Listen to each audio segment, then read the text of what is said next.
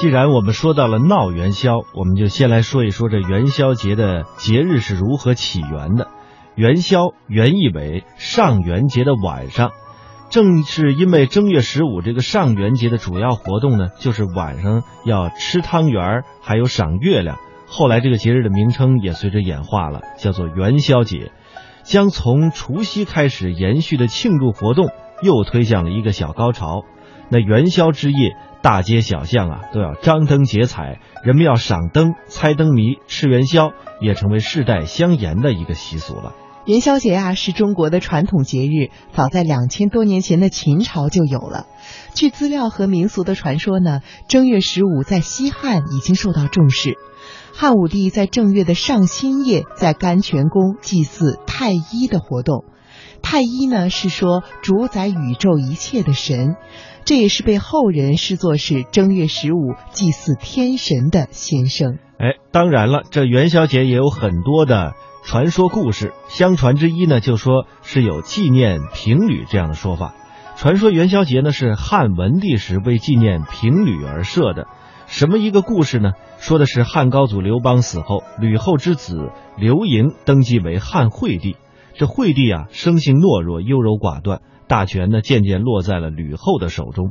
汉惠帝病死之后，吕后独揽朝政，把刘氏的天下变成了吕氏天下。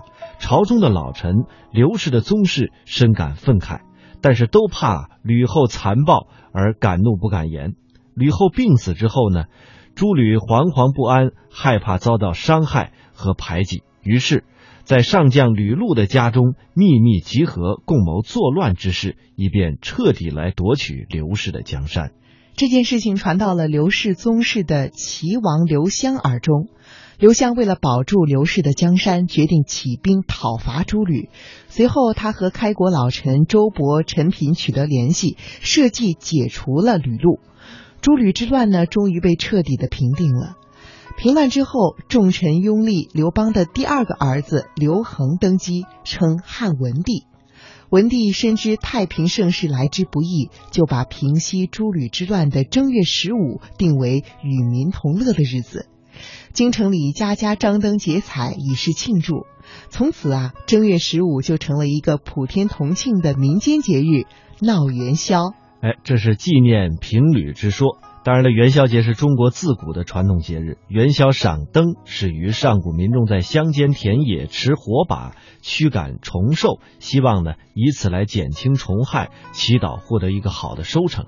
直到今天，中国西南的一些地区的人们还在正月十五用这个树枝啊，或者是这个炉柴做成火把，成群结队的高举火把在田头，哎，要跳舞来庆祝这一节日。隋唐宋以来更是盛极一时，而且参加歌舞者达到了万人啊！从婚达旦，呃，一直延续下来。当随着社会和时代的变迁，元宵节的风俗习惯其实有了已经很大的变化，但是至今仍然是中国民间的传统节日。而元宵节节这个节俗真正的动力，是因为它处在一个新的时间点上，人们充分利用这一特殊的时间阶段来表达自己的生活的愿望。嗯，那么元宵燃灯的习俗又是从什么时候开始的呢？它起源于道教的三元说。上元还有新的一年第一次月圆之夜的意思。上元节的由来啊，根据《岁时杂记》的记载呢，说是因循道教的陈规。道教曾经把一年中的正月十五称为上元节，七月十五为中元节，十月十五为下元节，合称为三元。汉末道教重要的派别五斗米道所供奉的神为天官、地官和水官。传说啊，天官赐福，地官赦罪，水官解厄。厄呢是厄运的厄，并且以三元来配这三官。这样呢，正月十五就被称为了上元节了。南宋的吴自牧在《孟良录》中说：“正月十五元夕节，乃上元天官赐福之辰。”所以上元节要燃灯，哎，这是我们说到的一些这个习俗。当然了，在元宵节这一天啊，还有很多的趣味的习俗。哎，正月十五元宵佳节又叫做什么呢？叫做灯节。在这一天关灯赏灯，这是必不可少的节日内容。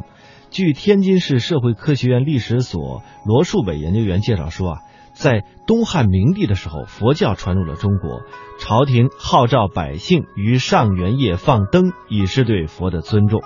这个风俗呢，历代相沿，到了唐宋时期达到了极盛时期。当然，这也得益于东汉末年蜡烛的出现，以及蜡烛在魏晋时期的广泛应用。唐代呢，在上元夜，不仅百姓燃灯庆贺，连皇帝也不时与后妃出宫去微行观灯，甚至啊，放宫女数千人看灯。到了宋代呢，随着商品经济的进一步发展，城市的上元节几乎成为了居民的狂欢节，传统城市的光文化也随之发展到了登峰造极的地步。元宵灯会不管是在规模上，还是灯饰的奇幻方面、精美方面，都超过了唐代，而且活动更加的民间化、民俗化，民俗的特色更加鲜明。据了解啊，除了游玩、欣赏、工人娱乐之外，元宵的花灯还有祈求生育的功能。因为据传呢，元宵花灯是象征子嗣繁衍、人丁兴旺的生育吉祥物。很多地方元宵节都有送花灯以助生子的习俗。人们除了送灯祈求生子之外啊，民间还有走桥摸丁的习俗呢。哎，这赏花灯啊，离不开猜灯谜、打灯谜。据记载呢，这个猜灯谜自南宋的时候呢开始流行起来，至今不衰。猜灯谜又叫做打灯谜，出出现在宋朝的时候。而在南宋的时候呢，当时的首都临安每逢元宵节的时候要制谜、猜谜，而且参与人数很多。开始的时候啊，是这个好事者把这个谜语写在纸条上，贴在五光十色的彩灯上，供人去猜。因为这谜语呢能够启迪智慧，又很有兴趣，所以流传至今。而除了我们说到的赏灯之外，还放一些烟花来助兴。后来又增加了舞龙、舞狮、跑旱船、踩高跷、扭秧歌等等这些百戏的内容。嗯，民俗专家表示说啊，这些活动是年年上演，盛行不衰。作为中国的狂欢节的元宵节，它的风俗活动在我国的传统节日中更是显得千姿百态、绚丽多彩。接下来呢，我们就跟随着中国社会科学院的胡晓伟老师去了解更多元宵节的文化内涵和我国各地在元宵佳节这一天的多种多样的风俗。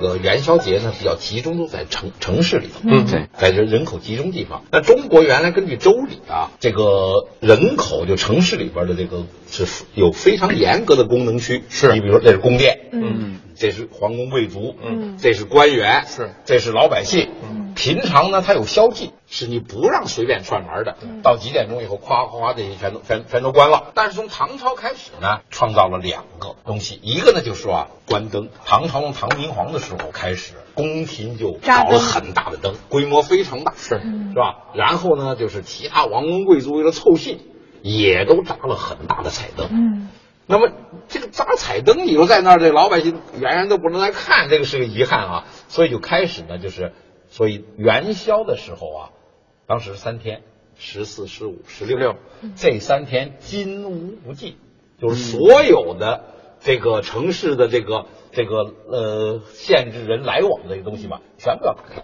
嗯，这样呢，就形成了这个万人来关灯。因为当时啊，中国历史上一个很有名的故事叫破镜重圆，不是就说那个呃这个臣的呃公主父娃嘛，对不对？在灭了以后，俩俩人分开了，就把一个铜镜掰成两半儿。他们什么时候见面的呢？就在元宵节。嗯，所以他这个主题是解放。反过来说，你看那个薛刚反唐，嗯，什么的也出在元宵节，就是衙内也出来了，看见哪个好姑娘就要抢，那英雄豪杰就要开同打他也所以戏里边也是一元宵节个关头啊，对，发生的故事特别多。深闺里的小姐也见不着一般的小伙子。对。呀、对所以所以浪漫的事情哎。和治安案件，这多发西都是。都在这，然后再加上英雄豪杰出来打抱不平。对，包括《水浒传》。水浒传这不也是呢？就是这天晚上的故事，元宵节的故事特别多。嗯它是一个社会大开放的日子。对小孩呢，明代记载，小孩，你像现在咱们说抓子儿啊，嗯什么咱们这个跳绳儿啊，什么都是因为正好放假嘛。对，都是小孩也是集中玩的地方，是所以元就是元宵节这个主题呢，就是好像一个非常开放的，嗯，对不对？非常就就是高潮，嗯确实是一个真的高潮是一个又有全民看的，又有吃的，又有玩的，对不对？有社会性的节日，就是我说家族系、社交系到社会系，是这就是古人给我们设计的过年三部曲。元宵节吃元宵，是最名正言顺、理所应当的事了。元宵最早叫福圆子，也叫汤圆。一般来说，南方叫汤圆，北方叫元宵，在用料和做法上也不尽相同。宋代诗人周必大曾经写过这样的诗：“今夕是何夕，团圆事事同。汤官寻旧味，灶壁插新宫。星灿乌云里，朱浮浊水中。岁时编杂咏，父子说家风。”关于元宵。民间还流传着很多有趣的小故事。有一年元宵节，满街都是元宵的叫卖声，这就让大总统袁世凯很不舒服，因为元宵的“元”与他的姓氏谐音，“消”又与消失的“消”同音，于是他下令将元宵改为汤圆。消息发到民间，可百姓不以为然，到现在。元宵的这个名字不仅没有被废除，反而成了正月十五的代名词。倒是这一心想当皇帝的元大总统，成了百姓品尝美味时的笑柄。现在年景好了，元宵也不是什么稀罕物了，围在一起，热热腾腾的吃元宵，图的就是个热闹。据说卓别林到上海城隍庙吃元宵。一口下去，把馅儿滋得满处都是。他赶紧问陪同人员：“这馅儿是怎么放进去的？”其实这很简单，北方的元宵是将馅儿蘸上水，在面粉里一层一层摇出来的；南方的汤圆儿馅儿是包进去的。元宵节的晚上。周庄附近的农村有打田财的习惯，家家户户在夜色降临的时候，都会聚集在一起，在田地中间竖起一个稻草堆，大家往稻草堆上推火，谁家第一个把稻草点燃，谁家今年就会五谷丰登。其实，打田财也包含着一定的科学道理。因为稻草燃烧后留下的稻草灰是一种很好的肥料。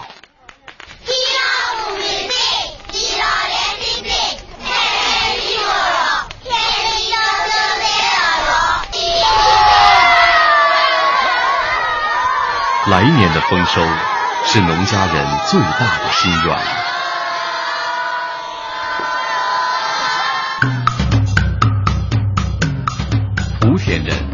也喜欢在元宵节的晚上围着火堆跳舞，他们把这种舞蹈叫做跳宗桥。跳舞者要赤脚踩过火堆，带起阵阵火花，把活动推向高潮。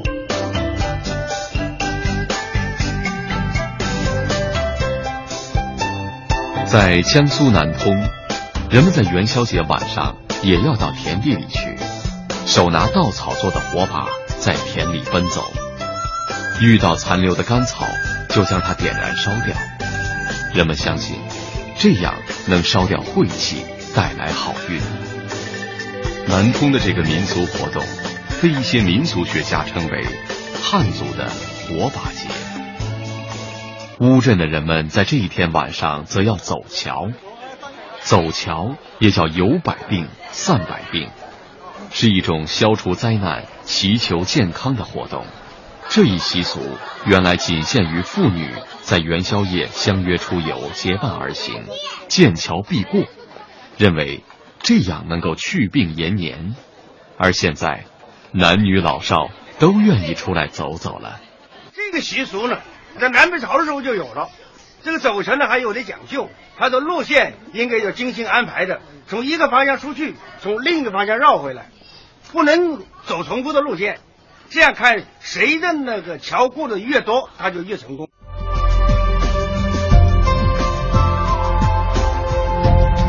认真说起来啊，这个元宵节关灯这个风俗啊，实际上是结合了佛教和道教的两个。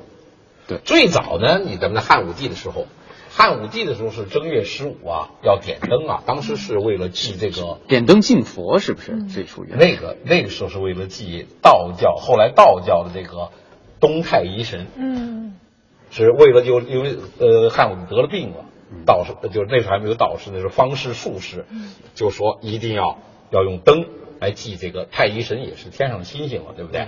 哎，那么这个时候呢是是是是一个。然后佛教呢是在汉武帝以后传过来的，不是？对不对？比较明显的是魏晋南北朝的时候传进来的。嗯。那他又把那个呃佛教里边所谓燃灯礼佛，就是我们你看那个这个佛像面前对不对？都要点蜡点什么的，这是佛教一种东西，那你把这两个结合在一起了，嗯，结合在一起了，去点一个灯，对就是一颗心，就是一颗心。对，所以这个燃灯礼佛，它是实际上是两种文化结合的结果。嗯是但它这里边就是加进了就中国人那种智慧。对是不是？所以呢，就是因为唐明皇还是比较信道教的，因为这个有唐明皇游游唐明皇游月宫的这个 这个说法，正好这个正月十五月亮这么圆，是不是？所以那个时候就造成一个一个壮观。这有点像这个中西合璧的这样的一种。哎，是是是，它就它本本身它是包含了外来的文化的，对对但是它最后呢变成一个很纯粹的中国的节日，是是不是？它和宋代又不一样，到宋代的时候呢，没没没有没有宵禁了，是商店呢也都唐唐唐朝长安那个城里边不开商店，东市西市对日中为市，对，没有这个商店开开着铺子没有嗯。到宋朝的时候，这等于跟全是政府机关，完了以后你非得到那一商业区，就那儿才有商门店，门门外才有，而且是日中为市，那跟咱们赶集似的，对不对？这个不是天天有，哎。就是说你比方说初一嗯、初三、初五，这算是对对对对跟赶集似的，就是上午啊，人慢慢去了，中午就人最多，对。啊，这个视视视察官就来检查检查，收收税，对。到下午就慢慢两点钟散了，慢慢都散了。慢慢就散了，就是对对快卖完了就是那知道对。个。那宋朝不一样了，宋朝很多店铺，咱们在《清明上河图》里面看见了，是不是？对。所以宋朝这个灯啊，放的规模就更大了。嗯，哎，放河灯好像那个时候流行，还有天灯，这都是这宋朝发明了很多东西，对，第一走马灯。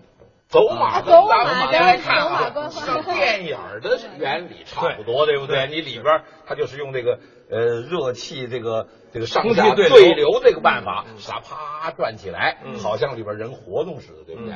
后来这个电影原理就是一样也认可对和这个原理是一样的。对嗯，第二个呢，宋代的文化比较普及，所以它就有灯谜。啊就是那时候开灯谜对呀，是从那时候也是宋代开灯谜是始于宋代，宋代，宋代哦，因为那个时候就人普遍都有文化了。嗯唐代的时候呢，好像我们今天说识字率，唐代的识字率还比较低，是宋代城市里边识字率已经比较高了。对所以他就要不满足于光是看热闹，对不对？他也要啊。也要看一看有没有什么字儿，对不对？所以呢，灯谜也是宋代开始的，对就围绕着元宵的这个大规模的群众活动啊，嗯都是采取的是广场行进式的，灯呢在两边排着，对不对？然后中间那个表演啊，对不对？都是跟游行似的，它那时候有不是那个，不是舞在一个台式的剧场，不是舞台式的，都是行进式的。对你看什么滑旱、船旱船对对对对啊、大头娃娃呀，对不对？等等，这全都是行进式的，对是吧？所以这个呢，就是他就很容易把这个带到一高潮。是啊还有一个也是宋朝时候一个州官叫田登，对对？就就是灯的，不是叫这个登峰的登啊，哦。啊，登高的登。嗯。他那个州里边呢，就是发告示，本州一例应该是放灯五日，嗯，但是呢，他因为自己要填灯，同音，为了避讳他这个，所以就发了告示，哎，一例放火五日，所以才落下一个 只许州官放火，不许百姓点灯。是从这儿来的对对对对，就是这个故事。对所以我们可以说一个主题啊，就围绕元宵这个阶段吧，是一个大解放的。对，大小媳妇儿，这个这个大闺女对不对？那时候呃，走走走那个百遍儿，对不对，过桥，出了门子的，没出没出门子子的对都可以逛街了。对看见不认识。所以才有月上柳梢头，人人约约黄昏后。对所以才有众里寻寻他他千千百度，蓦然回回首那人却在灯火阑珊处对所以元宵节的里边发生的爱情故事，嗯很多。小说、戏剧里边哎，这是个最好的场景。东风夜放花千树，更吹落，星如雨。宝马雕车香满路，凤箫声动，玉壶光转，一夜鱼龙舞。蛾儿雪柳黄金缕，笑语盈盈暗香去。众里寻他千百度，蓦然回首，那人却在灯火阑珊处。